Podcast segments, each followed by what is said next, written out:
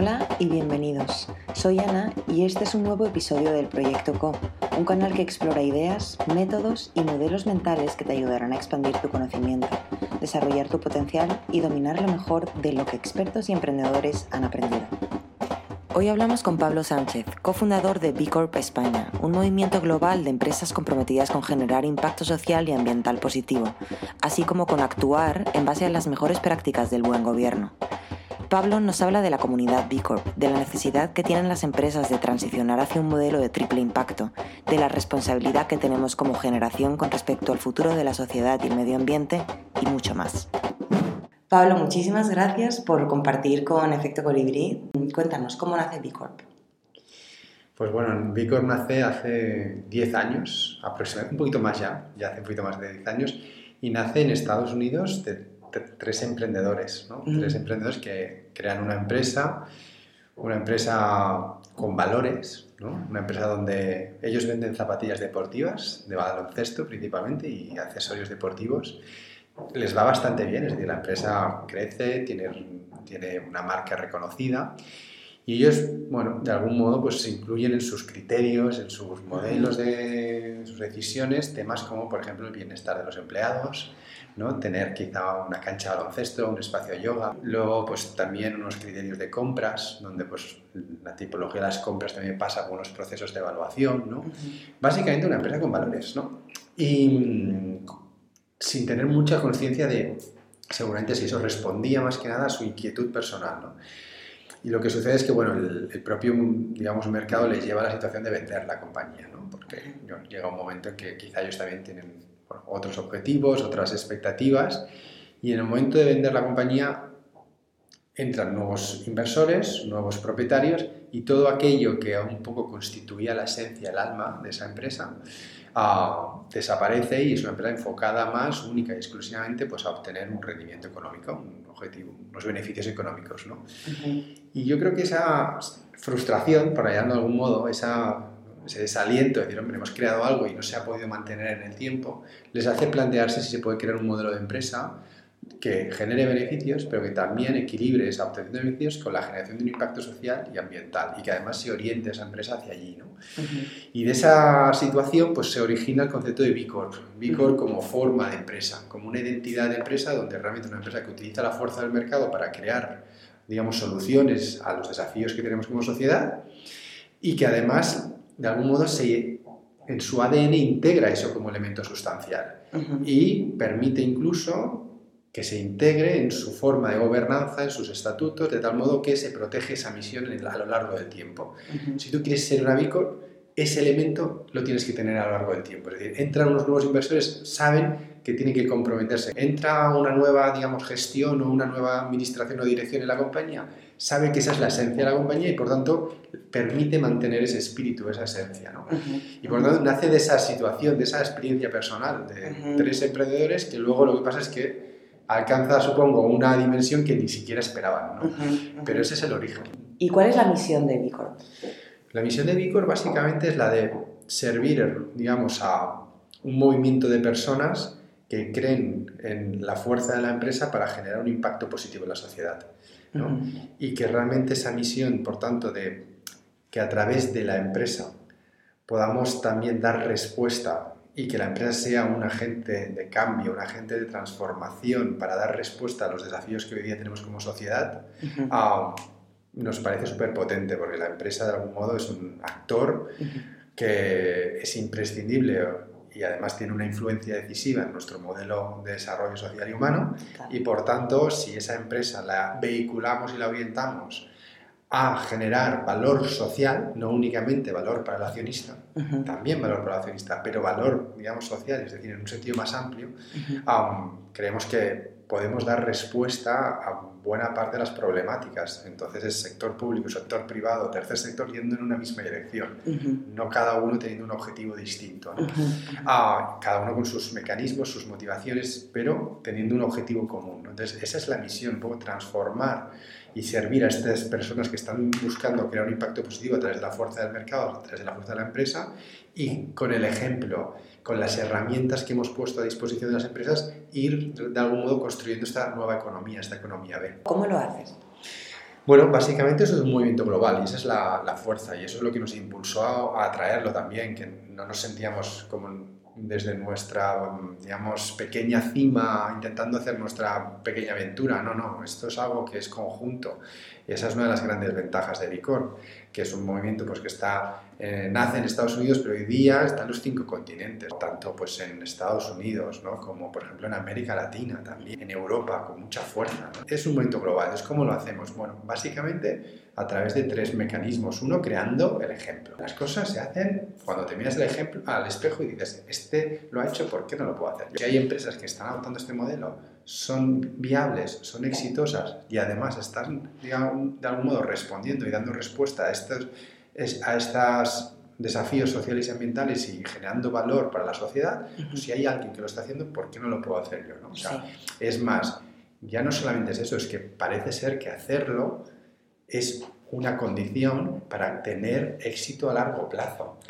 ¿No? Donde estas empresas que de algún modo responden de esta forma, se está viendo que son más competitivas, innovadoras, son capaces de algún modo de tener una mejor, uh, un mejor rendimiento a largo plazo. ¿no? Con lo cual es que tiene sentido no solamente social, sino también económico. Entonces, ese es el primer lado, ejemplo crear una comunidad que dé ejemplo. Entonces, hoy día hay casi 3.000 empresas en todo el mundo. Ya son Bicor. Han adoptado la forma legal. Ahí tenemos el ejemplo. Esto no es una utopía, no son palabras bonitas, que lo son, pero además hay, digamos, casos claros de empresas conocidas, menos conocidas, que están adoptando este modelo. El segundo elemento es que cualquier empresa que quiera empezar este proceso lo pueda hacer. Este proceso de transición, tanto cultural como operativo. Entonces ahí pues tenemos en herramientas como la evaluación de impacto B, que es una herramienta online, accesible, gratuita y confidencial, para que cualquier empresa diga, va, me voy a hacer esta radiografía, me voy a hacer este autodiagnóstico, ¿cómo estoy? ¿no? ¿Cómo, ¿Cómo respondo ante este estándar?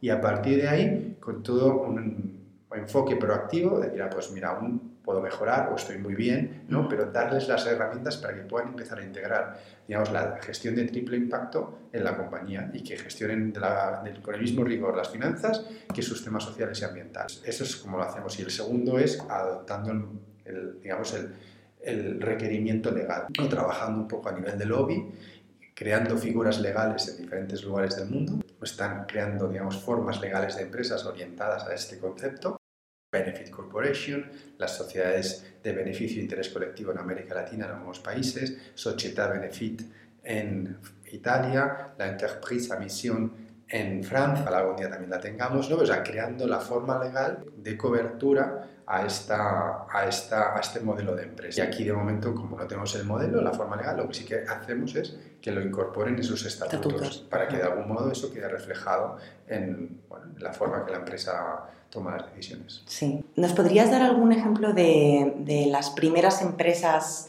B Corp? En España la primera es una empresa que, fíjate tú, está en un pueblecito de Huelva que se llama Arroyo Molinos de León, se llama Almanatura, una empresa que estando allí tiene una capacidad de influencia tremenda porque pues, a través de sus medios digitales, sus redes, pues llega mucha gente.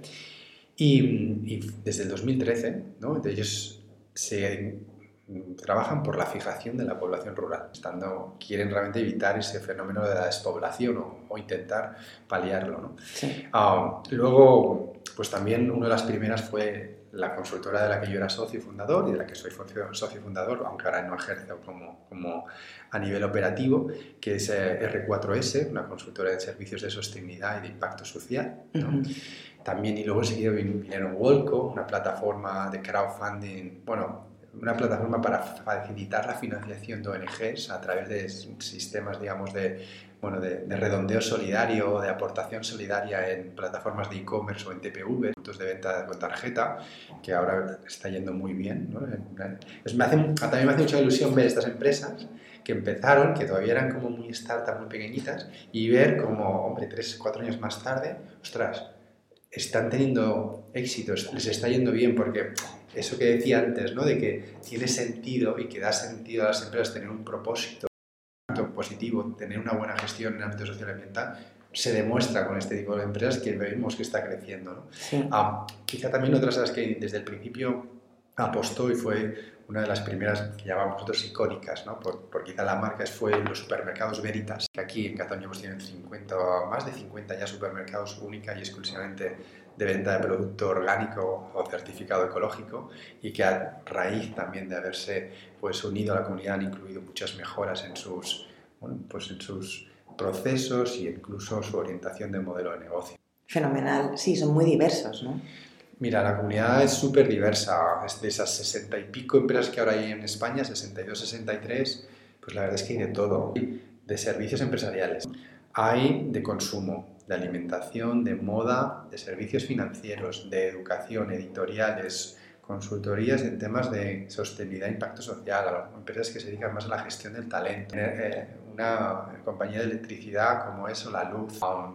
Bueno, pues muy, muy diverso y de también tamaño muy diverso. Tenemos desde pequeñitas empresas de startups, como algunas de las que mencionaba, hasta grandes compañías como Danone. Ha sido quizá una de las compañías de mayor tamaño que ha hecho una mayor apuesta a nivel global por comprometerse a Servicor como grupo. Una gran apuesta que, ha, que, ha, realizado y que está también haciendo un grandísimo trabajo viene de una tradición, ¿no? de una tradición de, ellos le llaman la doble misión, de, ¿no? la misión social y la misión económica, y que es una tradición que ya viene de los años 60 o 70, con lo cual supongo que culturalmente la empresa ya tiene estos digamos, fundamentos. Vicor, pues supongo que es algo que refuerza, es algo que de algún modo también le permite a integrar y tangibilizar y mejorar todos los elementos que, pues como empresa seguro, como pues puede, mejorar. La gente de Corazón Danone, pues lógicamente es, es, una, se llaman los Danoners y, siempre están muy motivados y muchas, bueno, muy implicados y en, la labor que realizan,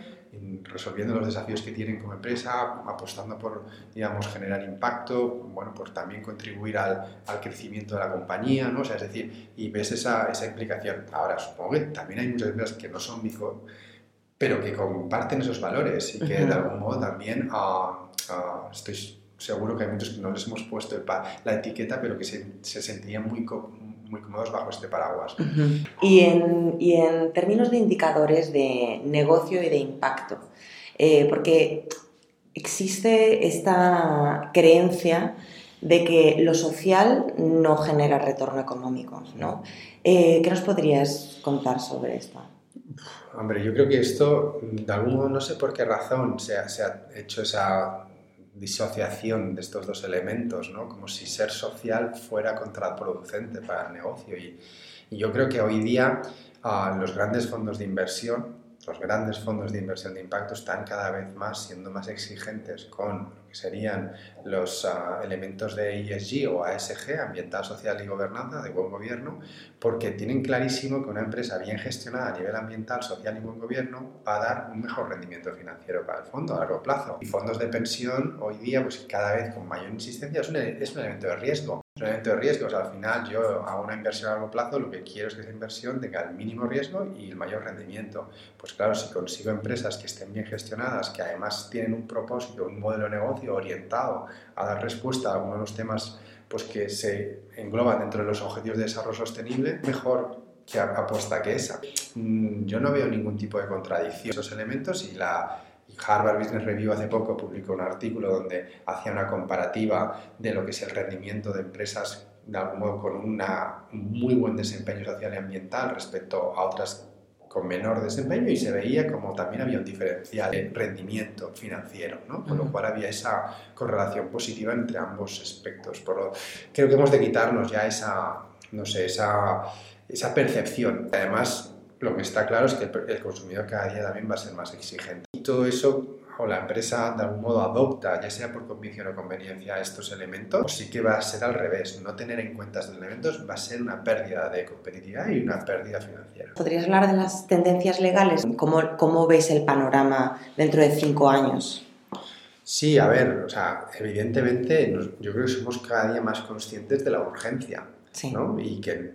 Ah, pues el tema del clima hoy ya sí que está en los medios. Sí. ¿no? Hay medios que incluso ya no, han decidido no hablar de cambio climático, sino de crisis climática. Sí. ¿no? Con lo cual, ah, es evidente que eso poco a poco, ¿no? Y ha habido pues, movimientos sociales como Extinction Rebellion, como el Fridays for Future, ¿no? Que están sensibilizando. Esa sensibilización llega a la sociedad, llega a las personas, las personas forman parte de las empresas también, o sea, las, las, empresas no son ajenas, están formadas por personas, con lo cual, y llega a los legisladores, lógicamente, o sea, es decir, que al final todo eso tiene una influencia. Y va a haber una, un proceso normativo en el que pues, ahora se está aprobando la ley de transición ecológica y la ley de, digamos, de compra pública, de pues, compra pública responsable, donde va a haber pues, toda una serie de cláusulas que van a ir avanzando hacia allí y van a hacer que las empresas que quieran, por ejemplo, optar a contratos públicos tengan que también poder demostrar pues, que cumplen con toda una serie de elementos ¿no? de gestión, de de, buenas prácticas a nivel social ambiental. Y estos son primeros pasos, está claro, pero que tiene una tendencia clara hacia dónde va. Por lo tanto, ¿que vamos a ver cambios? Sí, que la normativa podría ser todavía más veloz y más exigente, también, evidentemente, porque creo que estamos en un momento que el tiempo es clave y por lo tanto sí que hay que reaccionar rápido y el Estado tiene una gran capacidad de influencia en su, digamos, función normativa, ¿no? Y bueno, pues ahí hay una serie de trabajo conjunto con empresas donde tendrán que llegar a esos acuerdos de cómo hacer esa transición rápido y efectiva para dar respuesta a eso, pero yo estoy convencido que mm, vamos a ver eh, cada vez pues, normativas y legislaciones que van a ir en esta dirección. Seguramente es la generación actual, es la generación que va a tener más responsabilidad sobre el futuro del planeta o sea, hemos llegado a esos límites, la ciencia nos lo está diciendo, o sea, es los científicos que nos están diciendo, tenemos 10 años, o sea, no tenemos más. Esa es nuestra generación. De la capacidad que tengamos de dar respuesta como generación en estos 10 años a todos estos retos, va a depender en buena medida el tipo, digamos, de, de planeta que vamos a dejar y el tipo de desarrollo que va a haber con los conflictos o, crisis que pueden haber. ¿no? Entonces, ahí, ahí yo creo, urgente. yo creo que esa urgencia es verdad y cuando hablas a nivel legislativo, el problema siempre sabemos cuál es, que esto es un problema global, que esto no es un problema de un país. la gobernanza global es compleja, pues no es fácil. Entonces ahí, claro, siempre habrá un país que quizá aprovecha eso como, ah, pues mira, si aquí esta normativa se está implantando, yo quizá puedo favorecer que creo que hay que actuar de forma muy contundente, porque es, el momento lo requiere. Sí, sí, sí, sí. Y mm, cuéntanos sobre la vuestra herramienta de evaluación. Hmm. Eh, ¿Qué dimensiones medís? ¿Nos puedes dar ejemplos más concretos? Sí. O sea, básicamente es una herramienta primero en cuanto a, alcance que hoy día utilizan más de 55.000 empresas. Con lo cual, yo diría que es la herramienta de evaluación de desempeño social y ambiental más utilizada del mundo. ¿no? Hmm. Y testada, porque lleva 10 años. Llevamos la versión 6, actualmente está en recién publicada y eso ha hecho que las, se haya ido mejorando en el tiempo y que hoy día pues es un referente de evaluación, de, estándar de medición y encima gratuito, con lo cual es perfecto. ¿no? Bueno, de hecho se ha hecho así para poder escalar y para poder realmente dar acceso. ¿no? Y la herramienta cubre cinco áreas, ¿no? la gobernanza, los trabajadores, la comunidad, medio ambiente y los clientes. Y preguntan más de 200 indicadores, pues desde cosas como, por ejemplo, cuáles son los ratios salariales en la empresa entre el menor y el mayor. Si pues es de 1 a 5 o es de, 1 a 20 o, más. Entonces te da indicadores. Em, ¿Cuáles son, digamos, cómo se evalúa a los empleados? Si se incluyen en la evaluación de los empleados también objetivos sociales y ambientales o elementos de evaluación objetivo y social ambiental. O en temas, por ejemplo, de proveedores, ¿no? si los proveedores de la compañía son de cercanía pues, o si los proveedores son propiedad de mujeres, porque también se habla de todo el tema de diversidad e inclusión, los temas tienen mucha importancia, incluso de la propia propiedad de cómo o la distribución de las mujeres en los diferentes niveles de responsabilidad dentro de la compañía. Ah, también se habla, por supuesto, de la participación local de la compañía, cómo la, cómo la compañía pues, apoya a comunidades locales, la sociedad civil, se compromete con su pues, entorno, con ONGs, etc. Incluso también apoya legislación o elementos que favorezcan, digamos, avanzar hacia una legislación donde elementos de carácter social ambiental pues también se avance. En temas de medio ambiente, imagínatelos, todos los temas relacionados pues, con el uso de recursos, ¿no? tanto de, agua, de electricidad, ¿no? de insumo, que hay sistemas, digamos, de, mm, eficiencia energética, si se incluye dentro de la empresa o se tiene energía renovable como fuente de energía, ¿no? o sistemas de autogeneración. Es decir, bueno, podría estar una hora aquí explicando sobre indicadores, ¿no? Pero al final es súper amplia la evaluación y lo que da es, una, es un elemento de reflexión, porque como empresa lo que te permite es decir, oye, hay aquí una serie de cosas que identifican estas eh, eh, preguntas de evaluación, no las había considerado y podría ser interesante, te da una hoja de ruta. Pues vamos a incluir, por ejemplo, ahora ¿no? el integrar dentro de la compañía métricas de impacto social y ambiental como un elemento de rendición de cuentas, porque no lo estábamos haciendo. Claro. Pues vamos a hacerlo. Te da pistas. Te da pistas, ¿no? Y te da pistas pues, en, estas diferentes áreas. y, y, la verdad es que yo que he trabajado bastante con esta herramienta y con empresas, al final siempre la reacción es muy positiva. Ostras, lo tienes como todo, ¿sabes? Lo tienes todo, porque es... Vicor no es una evaluación del producto, no es una evaluación de procesos, es una evaluación de la gestión íntegra de toda la compañía, del impacto de toda la compañía. Y eso da mucho, mucho, mucho margen. Claro. mucho, pues, es un escáner. Sí. Totalmente. Es como, yo siempre digo, es una radiografía que te haces, ¿no? y, y aparte la puedes hacer a ti mismo, con lo cual es como decir, bueno, te la doy para que me la hago yo mismo y, y me desnudo yo misma. Sí, sí, sí, sí, sí, sí, sí. Y mm, entonces, en estos indicadores que nos has dicho, ¿nos podrías dar dos ejemplos de cómo eh, de los resultados de empresas que sí son B Corp y empresas que no son B Corp? A ver, sí que es verdad que hemos publicado algunos. pasa que no tengo ahora en la cabeza los datos, porque tenemos, hicimos un, hemos publicado algunos sobre, por ejemplo, las empresas B Corp, empresas de servicio, cuánto más ah, ofrecen opciones de trabajo flexible. No te sé decir el porcentaje, pero sé que es oye, hay muchas más probabilidades de obtener un trabajo flexible con condiciones de flexibilidad en una empresa de Bicor, en una empresa de servicios, que no en una... O también la probabilidad de que las empresas Bicor ah, utilicen energía renovable también es mayor que no en una empresa... O sea, yo ahora los datos, honestamente, no, los quiero decir porque no los puedo tener, pero los hemos, hemos hecho como en Instagram, hemos publicado algunos y hemos dado esos datos un poco de comparativos. ¿no? Pues mira, las probabilidades de que haya un mejor indicador o un mejor comportamiento en determinadas áreas. también, por ejemplo, el tema del ratio salarial. ¿no? El ratio salarial también era bastante claro que la mayor parte de las empresas Bico tiene un ratio salarial de 1 a 5, ¿no? o sea, el 80 y pico por ciento de las empresas Bico, ¿no? con lo cual también, pues eso son cosas... Está fenomenal. ¿no? O sea, te da alguna indicación. Sí, sí. Y entonces, si ahora, ¿qué hago para convertirme en empresa B Corp? Muy sencillo pues entras en la evaluación de impacto B, que es esa herramienta que hemos dicho, que es una web, por lo tanto te registras, el registro es gratuito, luego empiezas esa evaluación, eso requiere un tiempo, pero ya sea si la empresa es, digamos, una empresa pues relativamente pequeña, lo hace nuevamente el fundador, que, que, tiene toda la información, y es una empresa un poquito mayor, pues se crea un equipito de trabajo de cada, con personas de diferentes áreas para poder completar esa información. Se rellena, ¿no? se completa. Si la empresa obtiene un mínimo de 80 puntos, sobre 200 ya puede pedir la, la revisión, verificación de esa información, porque es un autodiagnóstico inicial. ¿no? Y ya empieza un proceso de verificación con los analistas de VILA y si se completa correctamente, ya está, ya eres Bicor. Vale. Y luego está el tema del requerimiento legal, que damos un año para poder hacer esa introducción en los estatutos de los textos que, que hemos desarrollado. Vale, fenomenal. ¿Y la comunidad B cómo se mantiene viva? Mira, nosotros ah, organizamos diferentes actividades, ¿no? Una actividad sería la de mm, básicamente hacer unas betardes, hacemos seis betardes al año, que de algún modo pues, nos permiten ir invitando a empresas a estas, eh, para que expliquen su experiencia, para que también expliquen elementos concretos de, su impacto, ¿no? Y eso nos da pues, bueno, una cierta dinámica ¿no? de, vernos, de, encontrarnos. ¿no? Lo hacemos una vez al año, un gran evento que es el Big Good Day, que entonces este ya sí que intentamos reunirnos todos, ¿no? porque ya no solamente en una ciudad, sino buscamos que bueno, sea todo un día y hacemos muchas actividades y bueno, también nos da esa oportunidad de, tener ese contacto.